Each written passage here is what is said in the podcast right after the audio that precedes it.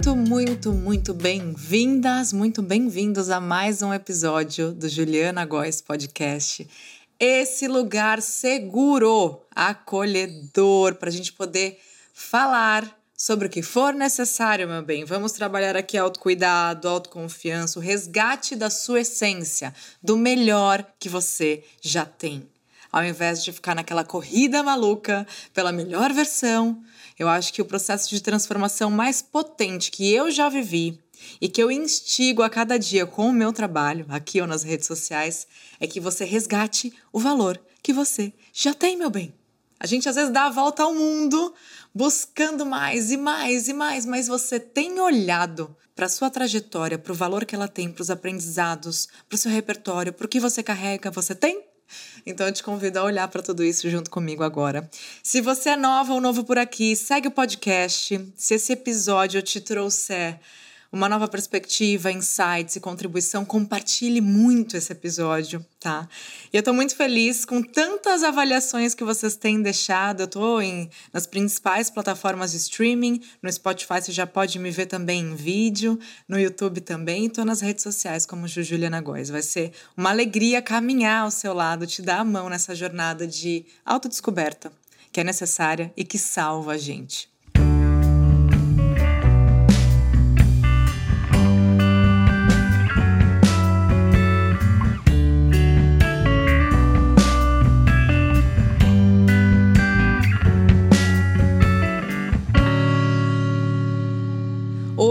Eu quero trazer um tema que eu tava aqui, acho que uma horinha antes de começar a gravar com vocês, eu me coloco assim muito aberta a perceber alguns sinais. É, venho trabalhando muito mais a minha intuição também. E eu sempre tenho uns temas, mas eu me deixo aberta para receber. Às vezes vem um negócio, pum, canaliza e vamos. E hoje vai ser bem isso. Eu tava passando no Instagram, aí uma amiga minha, Bruna Vieira, ela fez um vídeo muito bonito sobre uma lesão que ela teve é, no tornozelo. Ela rompeu os ligamentos e ela falou quanto aquilo foi um rompimento na vida dela, não só físico, mas com uma nova perspectiva. E ela disse a seguinte frase: Eu desistia antes de ficar boa. Eu desistia antes de sentir prazer, antes de, de me entender com aquilo que ela fosse fazer, especialmente as coisas novas. E nesse caso, o contexto dela era o exercício físico, né? E vocês sabem aqui que a gente. Eu tenho compartilhado um pouco da minha trajetória depois de dois filhos, me redescobrindo também como pessoa, como indivíduo buscando na corrida, que era uma coisa que eu sempre fui a pior. Quando eu ia correr com, com uma galerinha, gente, eu era que parava antes, a que não tinha fôlego, a que não conseguia até o final. Ou seja, eu era pior ali daquele pequeno núcleo de pessoas, de mulheres, geralmente, das minhas amigas. Então eu sempre repeti para mim: correr não é para mim, eu sou muito ruim. Eu não aguento, eu paro, eu não tenho fôlego, meu corpo cansa. Eu sempre repeti isso, eu tornei isso uma verdade. Que tipo de significados você tem dado na sua vida? Em que tipo de narrativas você tem acreditado? A partir da comparação às vezes desleal com quem já está fazendo o que está fazendo há muito tempo, com quem tem outras condições, outras circunstâncias. Gente! Então, assim, é entender onde você está e enxergar valor no que você já está fazendo. Só o fato de você estar tá fazendo, de você ter dado um passo, se permitido, começado algo novo, tem muito valor. E às vezes vai ser mega desconfortável. O começo vai ser desconfortável, vai sentir estranho, é algo novo mas se permite se dar esse tempo de se familiarizar, do processo ganhar corpo, de você se integrar com ele, começar até aquele vislumbre do prazer, da alegria, é, de realmente integrar aquilo como um novo hábito, como uma nova fase, sentir o pertencimento. Lembra? Pertencimento é um desejo universal. Todas as pessoas buscam pertencimento. Então, muitas vezes, diante do novo, você vai sentir tudo menos pertencimento. E às vezes é a transição de carreira que você está vivendo, é um rompimento no seu relacionamento, é uma atividade nova, física ou não. Então você tem um estranhamento ali e a gente não se dá o tempo de ficar boa nas coisas, a gente desiste antes. Eu já desisti da corrida N vezes na minha vida Antes de entender quem eu era naquilo tudo, eu quero compartilhar com vocês uma estrutura. A gente vai fazer um exercício hoje nesse programa, tá? Eu puxei uma meditação em alguns episódios atrás, que a nossa produção vai descobrir qual o número e qual o nome, porque daí eu, eu falo para vocês, recomendo o exercício, né? A meditação que eu fiz é, para cura das feridas, para a gente deixar para trás a dor que a gente não precisa mais carregar, né? Era um episódio que falava de cura. Então eu recomendo que você assista também para curar algumas coisas que você precise. Assista, ouça. E vou deixar um exercício, mas antes eu quero compartilhar com vocês essa estrutura de autoanálise, é autoobservação, é puro autoconhecimento. Fica um monte de auto, auto, auto, mas é isso mesmo, tá, gente? De você se observar nesse processo do novo, né, para você conseguir criar a consistência importante para sentir encaixando, né? Na corrida a gente brinca que leva um tempo para você encaixar. Eu já corro há algum tempo, ainda sou super iniciante, né? Mas eu já corro há algum tempo. E o que, que eu mais errava que me fazia acreditar que a corrida não era para mim, que eu não tinha nascido para correr? O que, que eu errava? Eu corria num ritmo que não era meu. Eu corria no ritmo de quem estava indo junto. Então, às vezes, você vai querer companhia para fazer uma coisa nova. Às vezes, você vai querer andar com os melhores, pegar os melhores como referência. E aí, isso talvez cause mais inadequação ainda. Menos pertencimento ainda. Porque você está se baseando no ritmo do outro, que já está lá, ó, com o pé nas costas. Então, era o primeiro erro, não entender que eu precisava encontrar o meu ritmo. Uma vez que eu tenha encontrado o meu ritmo, isso é na vida, tá, gente? Pode ser no trabalho, no relacionamento. Encontrei o meu ritmo, gente, a vida mudou. Porque daí eu não conseguia correr um quilômetro. Que eu ia num ritmo que não era meu, eu ficava exaurida. E outra, o risco de lesão enorme. Então, para tudo, né? Entenda o seu ritmo e valide ele com você. É você com você. Você pega o outro como referência mas foge daquela régua da comparação que vai te diminuir, que vai ser desleal, que vai ser burra, que vai ser injusta, né? Então, ritmo. Qual é o seu ritmo? Isso vai te ajudar a entender onde que você tá e como que você pode tornar esse processo com mais pertencimento, né? Essa intensidade, ela tá te possibilitando vivenciar esse novo, vivenciar essa, essa transição. A intensidade está demais, você não está dando conta dela, então entende essa intensidade também, além do ritmo. Então não adianta eu ter achado meu ritmo e de repente resolver correr todos os dias da semana. Primeiro, eu não vou conseguir, porque eu entendo a minha rotina e eu também tenho outras coisas para fazer. Entende essa intensidade, como que você encaixa de uma forma possível para você não se frustrar no meio do caminho, né? Então, é num relacionamento novo, qual a intensidade de que você está se jogando, que você está se doando? Isso está sendo saudável ou não, né? Repara. Então, intensidade, duração, tem algo ali, né? No esporte, muitas vezes é a duração. Quanto eu vou correr? Eu não vou querer sair correndo uma hora consecutiva. Então, eu ia correndo 20 minutos, treinos de 30 minutos, no meu ritmo. A intensidade de quantas vezes na semana ou no mês? Daquilo que caberia para mim, fisicamente, emocionalmente, até em questão de agenda mesmo, né? E a constância, porque a constância, minha gente, é ela que vai fazer você começar a ganhar esse fôlego, começar a ganhar habilidade, começar a ganhar condicionamento. É a constância. Está aprendendo uma coisa nova, está fazendo uma leitura, um curso, como você tem encaixado essa novidade na sua vida? Tem certa constância para você ir tornando um hábito para que seja mais natural, para que seja uma coisa menos desconfortável? Então, entende todo esse processo. Isso vai fazer com que você permaneça com que você ganhe aquele endurance de você começar uma coisa, resistir a essa barreira inicial, de você ter todas as objeções do mundo, de que eu não nasci para isso, mas é muito sofrido, mas é muito isso, mas tá difícil, não sei se vai dar certo. Então, essas adaptações elas podem ser decisivas numa retomada diante do novo, né? Independente da área da sua vida. O episódio é o 23 tá? Que vocês podem assistir sobre a cura, né? Das dores emocionais, de deixar para trás o que não é mais seu, que muitas vezes essas dores podem estar tá atrapalhando esse seu processo também de validação, né? Hoje a gente está aqui falando de validação. Então, muitas vezes você reconhecer ritmo, constância, tudo isso é importante para o seu processo de validação, para que você não pare, não perca o fôlego no meio do caminho, antes de sentir um mínimo prazer com isso tudo. A corrida hoje em dia, é, outro dia eu fui correr com o Krika, fui fazer um treino dele, Krika é meu marido, e ele é maratonista, né? Então, assim, é mais uma vez aquela régua da comparação. Eu fui fazer um treino com ele e perguntei qual é o seu treino, porque tem umas nomenclaturas, né? O longão. O longão ele vai correr 16, 17 quilômetros. Gente, não é para mim. E é porque eu não sou boa bastante? É porque eu não, não consigo? Não, é porque não é para mim ainda. Eu vou me lascar, não vou aguentar, eu vou me lesionar. Não dá. Ainda.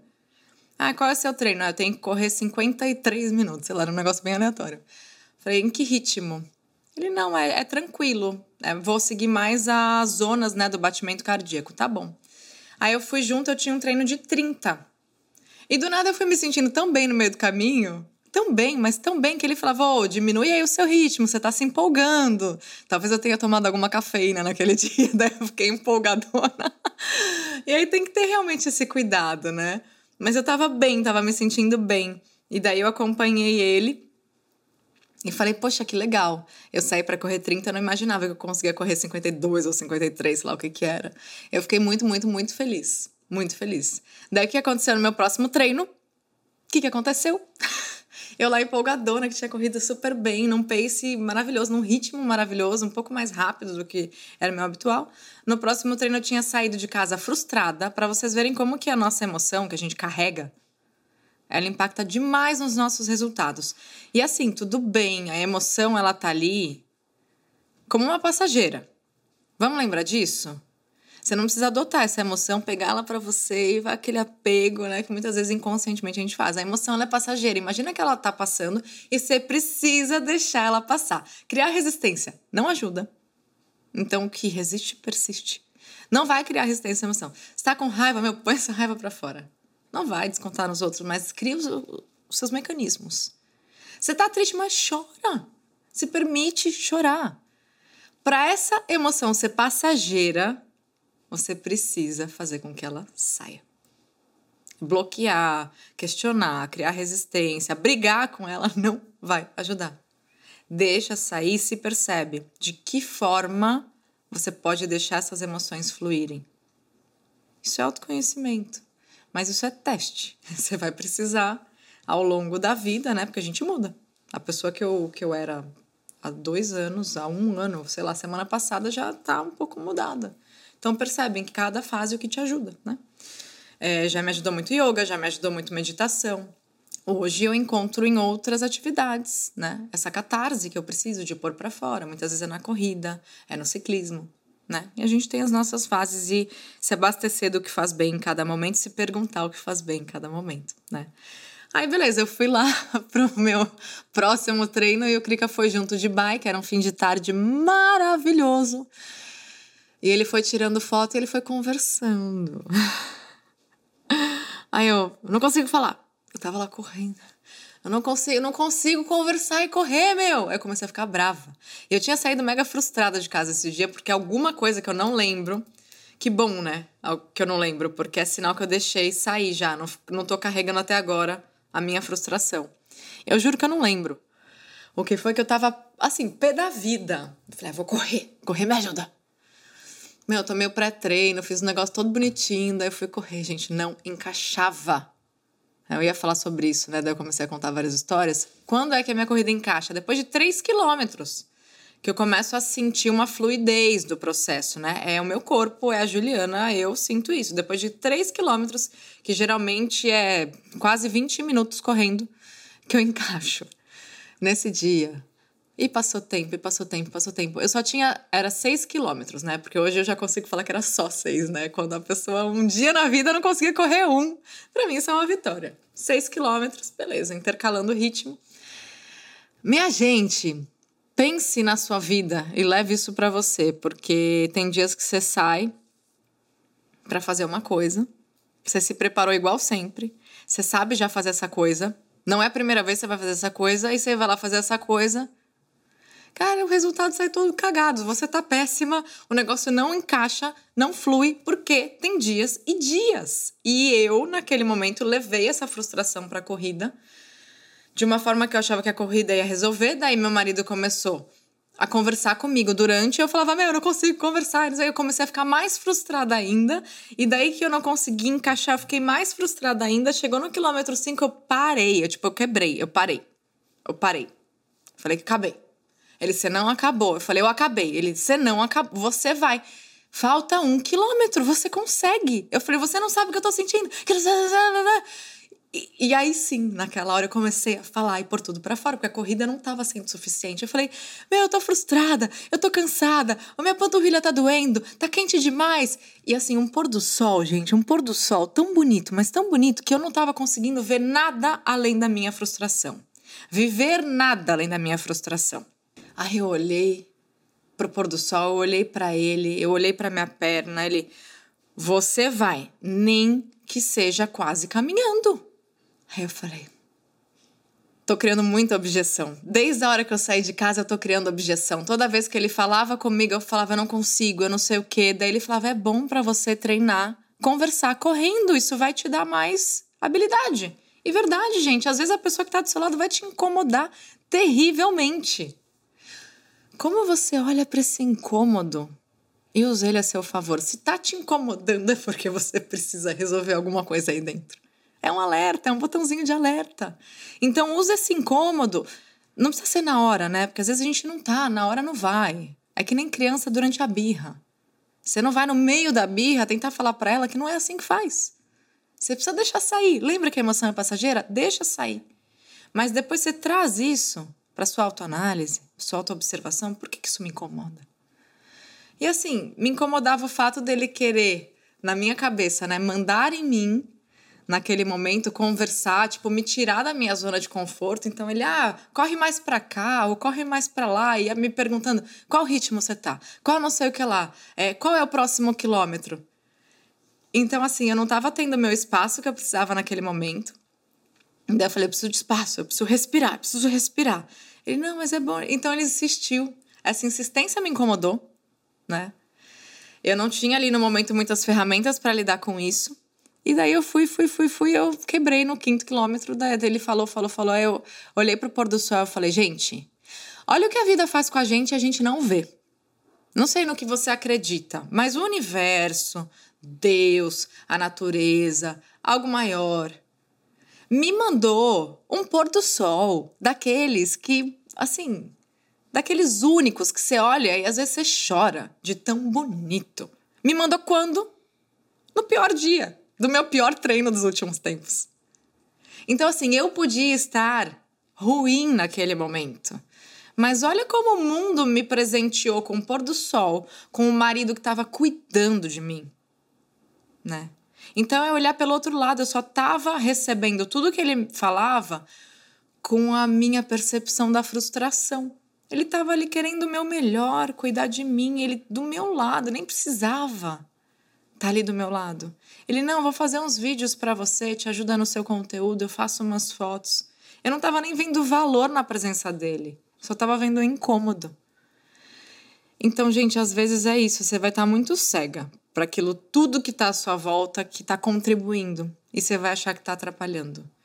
Então, aquele momento que eu parei do quinto quilômetro foi, foi bom, foi importante, sim. Né? Na cabeça do Krika, eu não podia ter parado, mas eu parei. E o que, que, que aquilo fez quando eu parei? Eu me, me pus no lugar. Eu dissipei o que precisava, eu olhei e falei, nossa, olha quanta coisa boa está acontecendo à minha volta, eu tô só presa na minha frustração e no meu incômodo. Então, naquele momento, eu fui, criei, sei lá, coragem do fundo do meu útero e corri muito devagar o último quilômetro. E quando eu acabei, eu quase chorei. Eu falei, gente, é isso. Às vezes a gente vai existir antes de ficar boa. E naquele momento eu não fiquei boa em nenhum momento. Eu só tava no modo sobrevivência e terminei o meu treino, porque alguém quase me obrigou a terminar o meu treino. E na sua vida você vai ter muito pôr do sol que você não vai ver, mas que você pode, de repente, esfregar esse olho aí que tá com lágrima, que tá cansado. E se permitir perceber tudo que tem de bom já à sua volta.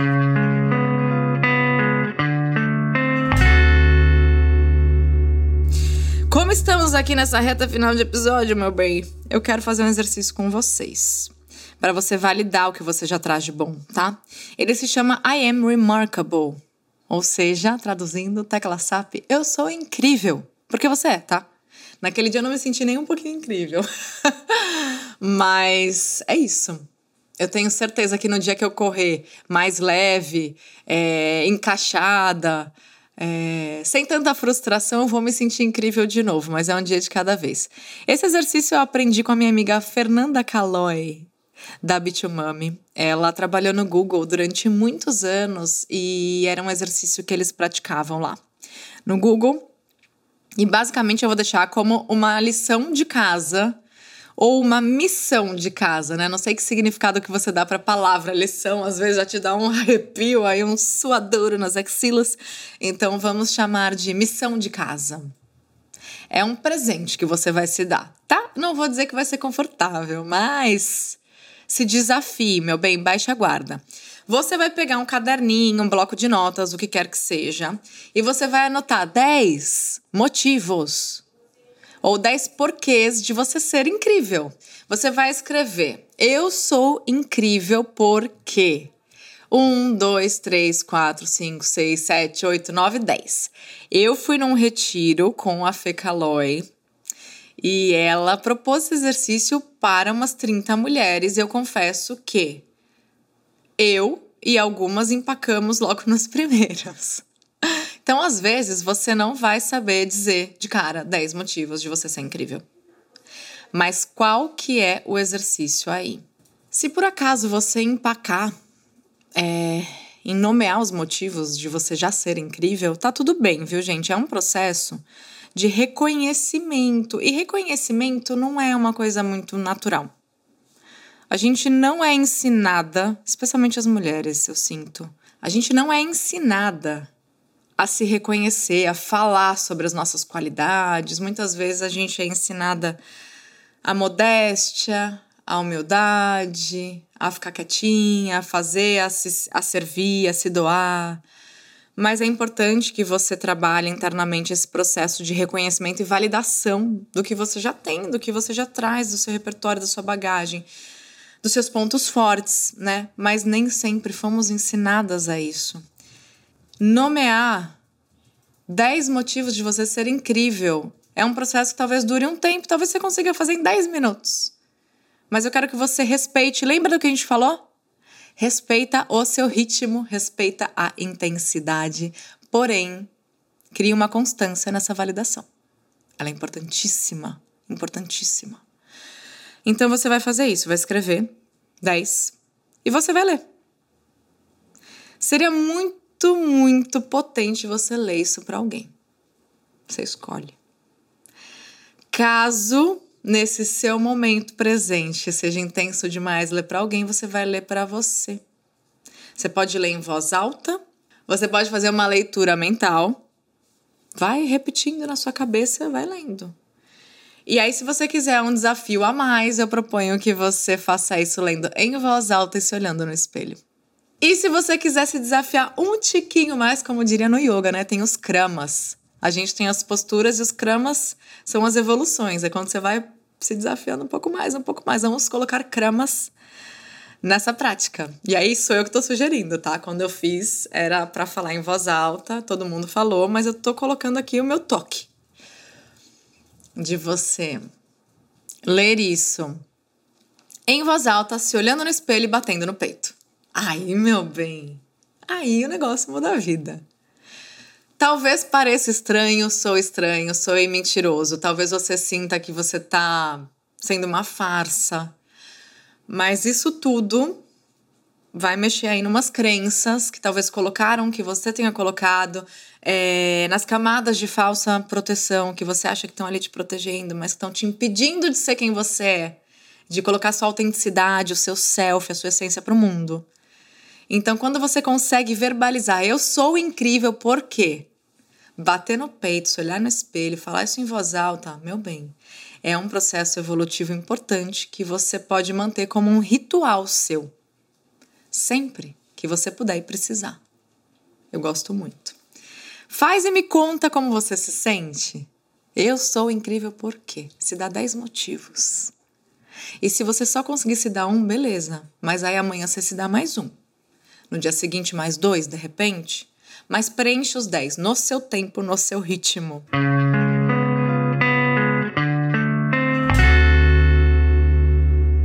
Estamos combinadas? Estamos combinados? E manda esse episódio para mais pessoas que precisam lembrar do quão incríveis vocês já são, né? Manda para mais pessoas. E se você sente nesse momento de mergulhar de cabeça nesse resgate do melhor que você já é e lapidar mais ainda essa sua essência tão valiosa, teremos curso, sim, o curso Liberdade de Ser, no começo de 2023 para facilitar a sua vida, para você participar da lista de espera do meu curso A Liberdade de Ser. Tem link aqui no Spotify, se você está me vendo no YouTube, tem link no YouTube, em todas as minhas redes sociais. Já vai lá. Entende mais sobre a estrutura do curso, se ele é para você, se você sente que nesse momento realmente isso vai te ajudar a dar aquele passo a mais que você vem desejando, querendo, merecendo. Eu quero estar ao seu lado e te dar a mão. Então vai lá agora e depois lembra da nossa missão, hein? A nossa missão de casa, de você preencher lindamente e traga os seus feedbacks, comenta depois. Eu quero muito saber como você sentiu na prática, se você conseguiu preencher os 10, se foi um pouco estranho. Me tragam feedbacks onde for mais fácil para você, é, eles são muito importantes. Se esse conteúdo te ajudou, eu tô aqui para te fazer um convite. Se você busca mais autoconfiança na sua vida, lidar melhor com as suas emoções e ter uma relação muito mais amorosa, positiva e saudável com a pessoa incrível que você já é, Estou lançando o curso A Liberdade de Ser. A lista de espera do curso está aberta e eu deixei um link para vocês aqui na descrição.